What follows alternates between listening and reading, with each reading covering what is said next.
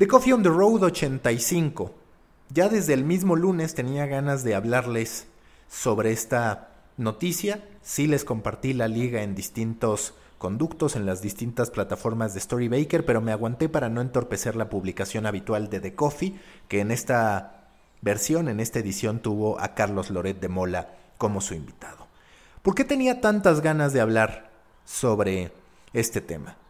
Porque si bien ya teníamos un anticipo de lo que iba a ocurrir, era un anticipo conceptual. Ahora tenemos un anticipo en ejecución, un anticipo práctico de lo que vendrá para BuzzFeed y posiblemente para el resto de los publishers.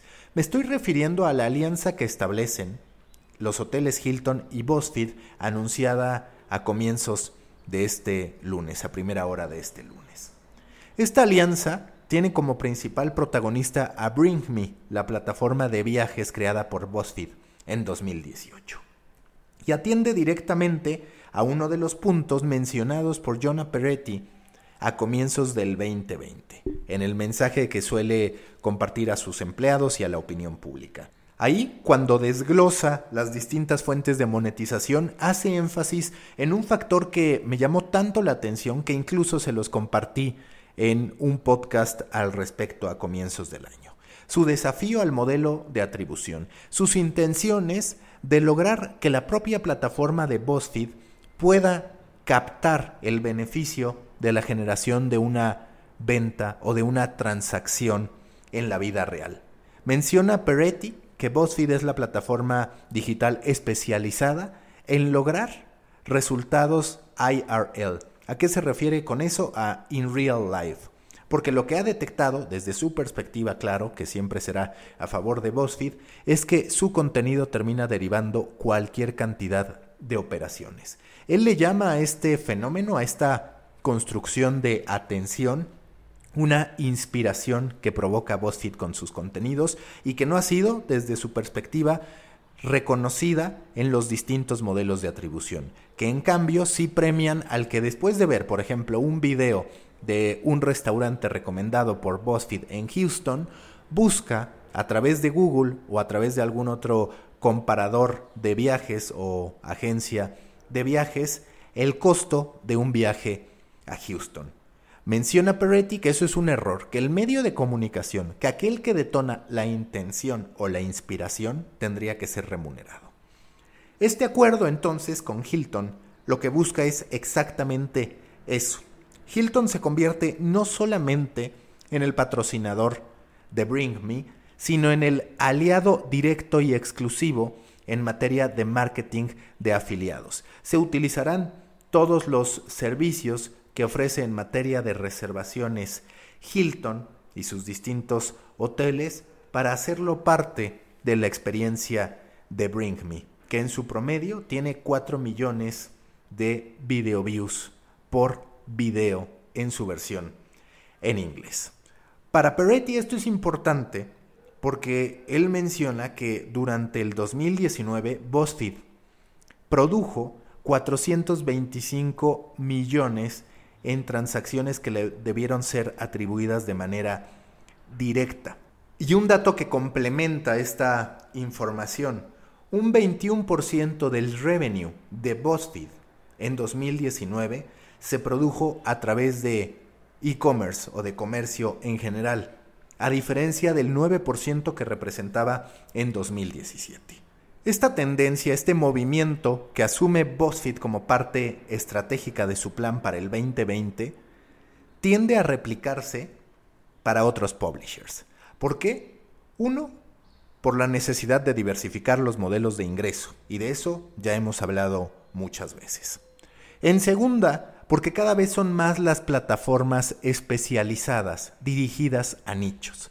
¿Y qué ocurre cuando tú eres el referente de un nicho que ganas autoridad, ganas credibilidad para realizar alguna recomendación.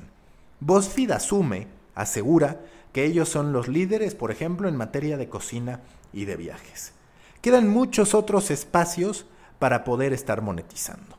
Y tercera, los formatos que están funcionando para atrapar a los nichos permiten directamente las recomendaciones este trato de tú a tú muy humano respecto a qué es lo que puede beneficiar a un usuario, escucha o lector. El marketing de afiliados es uno de los caminos más recorridos, más explorados, por ejemplo, por el podcasting, que muchas veces entregan, mencionan una liga para que la gente vaya a adquirir un producto y entonces se pueda llevar este podcaster el beneficio de aquella transacción. Los newsletters, por ejemplo, son también un conducto habitual en materia de marketing de referidos.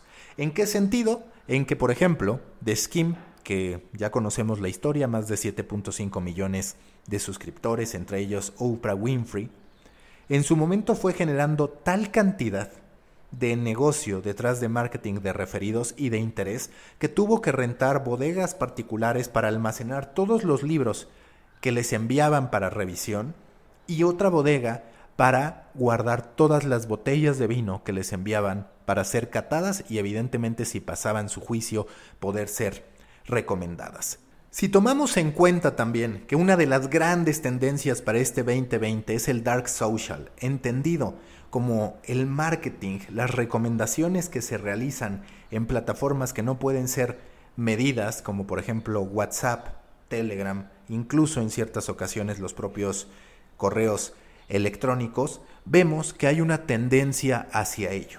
Y esa tendencia lleva a que los creadores de contenido, a que todos aquellos que estamos en la industria, debamos ya no solamente limitarnos a entender las métricas del contenido en sí mismo, sino también a entender el funnel que un usuario tiene que recorrer para finalmente adquirir un producto. Se trata de incorporar estrategias, herramientas y conocimientos del marketing digital más tradicional para llevarlo al marketing detrás de las historias. Tanto si lo que buscamos es una suscripción a nuestro medio, como el que un usuario compre un producto, tenemos que pensar, uno, en la calidad del mensaje que estamos produciendo. Y eso siempre ha estado en nuestra mente, la calidad del contenido. Pero también debemos pensar en las plataformas en las que estamos entregando ese mensaje y en las estrategias a seguir para que ese mensaje llegue en el momento indicado y con los recordatorios necesarios, porque puede que este usuario, lector o escucha no reaccione al primer intento que hagamos, para que entonces se logre esa transacción que satisfaga a nuestro cliente o aliado y que a nosotros también nos termine dando una atribución, que nos termine dando un beneficio. Y claro, ya después estaremos entrando a una dinámica, a una disputa, a un debate que seguramente se va a terminar dando respecto a la credibilidad que tendrán los medios de comunicación al estar recomendando distintos productos y servicios. Pero ahí dependerá de cada publisher, de cada influencer, de cada líder de nicho, la credibilidad y los juicios por los que pase, los pilares que utilice para poder decidir cuándo una recomendación es legítima y honesta y cuándo una recomendación está excediendo aquello que su personalidad, que su identidad, que su creencia, que sus convicciones y que sus gustos le permiten. Es importante que quienes estamos en la industria nos atrevamos a especializarnos en industrias, valga la redundancia, que vayan mucho más allá de la de los contenidos. Se trata de hacer marketing, de entender funnels, de entender ecosistemas, de utilizar las métricas en nuestro favor para atraer lectores, para convertirlos en suscriptores, para que esos lectores y esos suscriptores también terminen adquiriendo productos o servicios que nosotros estemos ofreciendo, ya sea por cuenta propia, por cuenta de nuestra empresa o por cuenta de un aliado.